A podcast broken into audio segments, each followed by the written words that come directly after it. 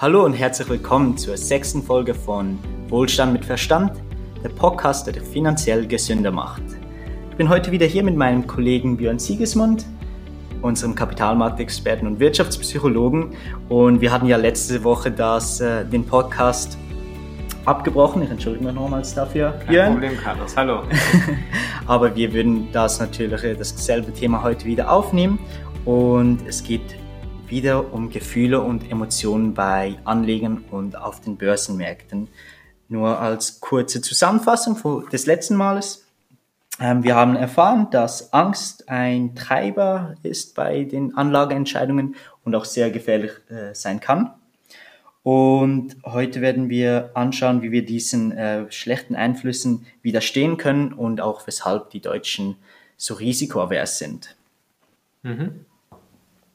Ähm, jetzt haben wir eben, ich meine, das Thema heute ist ja Gefühle und Emotionen. Ähm, die sind ja nicht einfach da, sondern äh, die sind ja tief verankert irgendwie aufgrund von unseren Erfahrungen. Ähm, wir wissen also, äh, wir wissen ja, dass gerade der deutsche Anleger eher so eine Sparer-DNA hat und sehr risikoavers ist.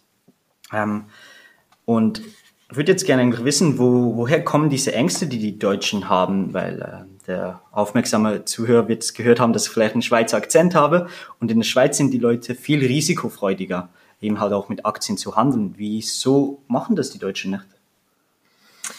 Ja, ähm, also ich denke, zum einen hat das was mit der finanziellen Bildung zu tun. Also wenn man sich äh, das auch schon in der Schule ähm, anschaut, ähm, wir lernen darüber, wie eine Mikrobe aussieht und wann der König vor 5000 Jahren gestorben ist. Aber am Ende des Tages lernen die Schüler heute eigentlich nicht, was so die Grundlagen der Wirtschaft sind. Wie funktionieren Unternehmen? Was kann ich mit äh, Aktien Beteiligung machen? Was sind Rentenpapiere oder Obligationen? Ähm, all das wird in der Schule nicht gelehrt.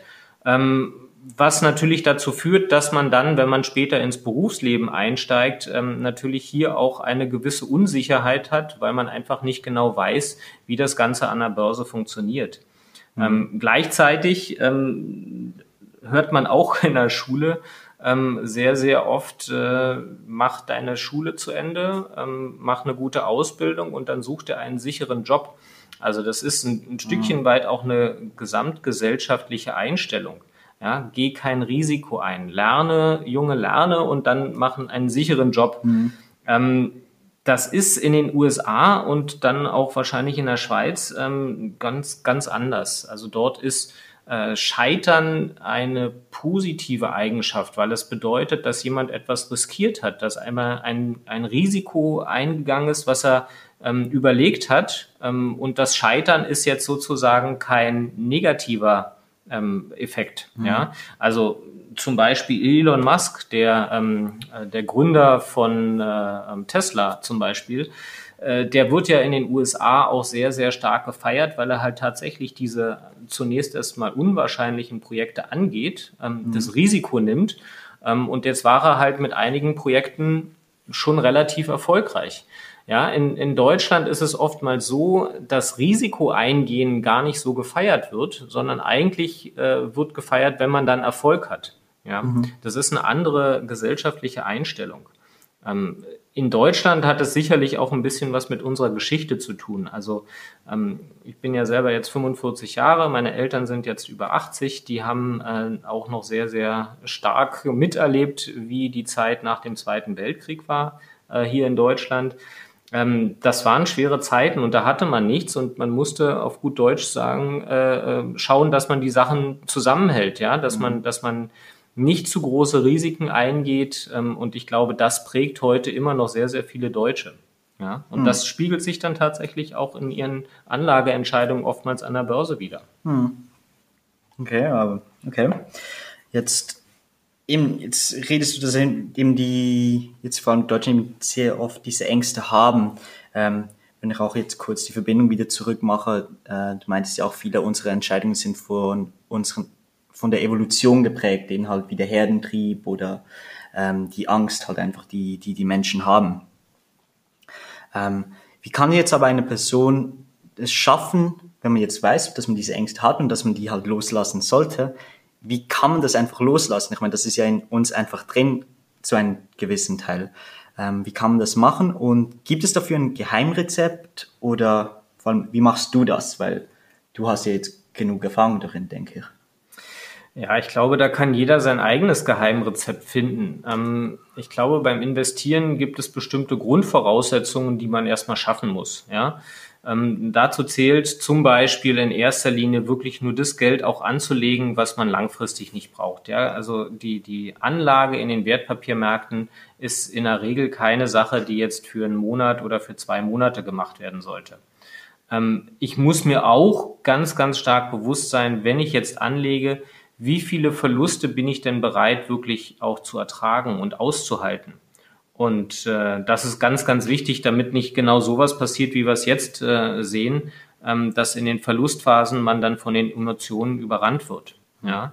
Ähm, auch ganz, ganz wichtig, man muss irgendwo für sich eine ausreichende Notreserve ähm, haben. Ja, das ist jetzt gerade in dem, in der Zeit äh, mit Corona und dem Shutdown ein sehr, sehr wichtiges und dramatisches Beispiel. Wenn ich heute nur auf mein Arbeitseinkommen mich verlassen habe und ich tatsächlich meinen Job verliere, was ich keinem wünsche, dann habe ich aber ein großes Problem, weil wie soll ich dann am Ende des Tages die Miete bezahlen, das Essen und so weiter? Ähm, und bis ich einen neuen Job finde, in dieser Lage ähm, wird es wahrscheinlich auch eine ganze Weile dauern. Mhm. Wenn ich jetzt zusätzlich noch die Verluste in meinem Portfolio sehe, dann wird der Druck natürlich noch größer. Das heißt, wichtig, gleich vorher eine gewisse Notreserve für ein paar Monate ähm, sich beiseite legen, wo man darauf zurückgreifen kann, dass man nicht in dieser Krise dann plötzlich kein, kein Bargeld mehr hat. Mhm. Ja. Mhm. Ähm, auch ganz wichtig, ähm, gerade wenn man beginnt, sollte man seine Anlagen breit streuen. Also damit auch das Risiko von Verlusten minimieren. Es macht keinen Sinn, jetzt auf eine einzelne Aktie zu setzen, Augen zu und hoffen, sondern das muss natürlich viel, viel breiter über verschiedene Anlageklassen, ähm, über verschiedene Länder, über verschiedene Branchen gestreut werden. Ähm, und genau das mir vorher zu überlegen, das heißt erstmal für mich eine Strategie zu entwickeln und zurechtzulegen, ähm, das ist sicherlich ganz, ganz wichtig diese Strategie dann auch durchzuhalten. Ja, also es macht mhm. keinen Sinn, wenn ich jetzt sage, äh, ich habe mir vorgenommen, so zu investieren und in einem Monat schaue ich dann rauf und sage, ah, das war vielleicht doch nicht so gut, die andere Strategie wäre vielleicht besser gewesen, dann ständig der, der neuen Strategie hinterher zu rennen. Ähm, das wird maximal zu äh, keinen Gewinn ja, verlieren. Meistens sind es dann die Verluste, in der Tat. Ja. Genau. Ansonsten muss ich ganz ehrlich sagen, bei mir hat tatsächlich äh, die Motivation immer aus einem negativen Antrieb herausgeholfen. Ja, also ich habe mir immer vorgestellt, was will ich auf keinen Fall. Und ich wollte für mich nie in die Situation kommen, dass ich in einer finanziellen Notlage bin ja. und mich auf nur ein Einkommen verlassen muss. Und ähm, das war vor allen Dingen wichtig jetzt auch im Hinblick auf die Rente, dass ja. ich mir gesagt habe, ich will nicht äh, darauf hoffen, dass ich irgendwann mal aus den gesetzlichen Rentensystemen nochmal irgendwie eine ähm, ertragreiche Rente rauskriege. Ähm, ich wusste oder ich weiß, dass es äh, da wahrscheinlich nicht viel zu erwarten gibt. Mhm. Und das war für mich immer dieses, dieser negative Antrieb, die Angst davor, einfach ähm, nur eine Einkommensquelle zu haben und dann in äh, Altersarmut möglicherweise zu landen. Ja. Mhm. Und deshalb habe ich angefangen, halt wirklich auch für mich dann Geld beiseite zu legen und zu investieren. Und äh, so wusste ich, dass ich sozusagen auch viel Zeit habe, bis meine Rentenzeit dann kommt, dass ich diese, dass ich diese mhm. Verluste auch wieder aufholen könnte mhm. konnte. Ne? Und das hat ja. was wieder mit diesem langfristigen Anlagehorizont zu tun. Okay. Und ähm, ja, genau so war das bei mir. Und äh, da gab es ein, ein, du hattest ja vorhin schon verschiedene oder ein Zitat genannt. Ich habe jetzt auch noch eins wahrscheinlich, ja. was viele kennen von André Costoliani, auch einem Börsenkreis damals. Äh, der sagte mal, ähm, kaufen Sie Aktien, nehmen Sie Schlaftabletten und schauen Sie die Papiere nicht mehr an. Nach vielen Jahren werden Sie sehen, Sie sind reich. Und ich finde, das ist, äh, er hat es, wer noch damals ihn so, so kannte, er hatte so eine, so eine äh, Art eines, eines äh, ich sag jetzt mal, liebenswürdigen Opas. Und ähm, ich glaube, da ist auch viel, viel äh, Wahrheit in diesem Satz. Und äh, ich, ich glaube, gerade für die langfristige Anlage äh, hilft es manchmal wirklich auch ein bisschen Gelassenheit, sich selber zuzuschreiben ähm, und an auch an der Anlagestrategie festzuhalten und äh, wie gesagt langfristig auszurichten. Hm. Also was ich jetzt halt rausnehme, auch aufgrund der vorherigen Podcasts und der heutigen Folge, wenn ich jetzt gar nicht viel Zeit habe und mich gar nicht so viel beschäftigen will mit Finanzmärkten, halt weil halt andere äh, Sorgen in meinem Leben haben, dann würdest du auch äh, meinen, dass ein äh, kostengünstiger ETF, der bereits langfristig und äh, diversifiziert investiert, ähm, dass der eine gute Strategie wäre für mich. Ähm, ja, also kostengünstige ETFs, also das sind Indexfonds, ähm, halte ich grundsätzlich gerade für den Beginn für eine, für eine sehr gute In mhm. äh, Idee. Also das ETF, der Indexfonds, ist am Ende des Tages ein Wertpapier, was die Wertentwicklung eines Indexes nachbildet. Also ja. wenn wir den deutschen Aktienindex nehmen, da sind die 30 größten börsennotierten äh, Unternehmen äh, enthalten, dann wird ein DAX ETF sozusagen die Entwicklung dieses Index ähm, nachbilden. Äh, der selber, der ETF, liegt nicht langfristig an, sondern das macht immer noch der Anleger.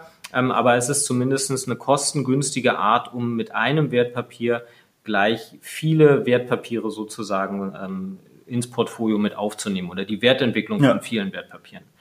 Ähm, wie gesagt, für den Anfang ähm, absolut der richtige Einstieg, ähm, mit Indexfonds breit aufgestellt zu sein. Wie gesagt, den Homebuyers beachten, dass man nicht nur in mhm. Deutschland investiert, sondern wirklich auch äh, global streut, unterschiedlicher Anlageklassen, unterschiedliche Länder, unterschiedliche Branchen ähm, und so weiter. Wenn man dann aber auch äh, mit der Weile dann ein größeres Vermögen angespart hat ähm, und dann auch mehr Erfahrungen hat, wie das mit dem Investieren funktioniert, wie das mit den Schwankungen für einen selber ist, ähm, dann muss man hier nicht stehen bleiben. Dann kann man auch weiter diversifizieren, mhm. ähm, sei es nun in Immobilien, ähm, in private Kredite. Capilendo hat ja auch eine Crowdlending-Plattform. Ähm, oder auch direkt in Unternehmen, in, in, Startups oder in Private Equity, wie das so schön neudeutsch heißt, ja. wieder ein Anglizismus, entschuldige.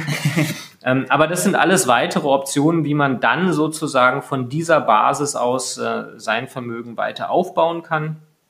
Und ähm, damit wird man vielleicht nicht unbedingt der reichste Mensch der Welt, ähm, aber das hat es aber immer wieder gezeigt, deine Wahrscheinlichkeit steigt halt sehr, sehr stark an, dass du deine finanziellen Ziele damit auch erreichen kannst.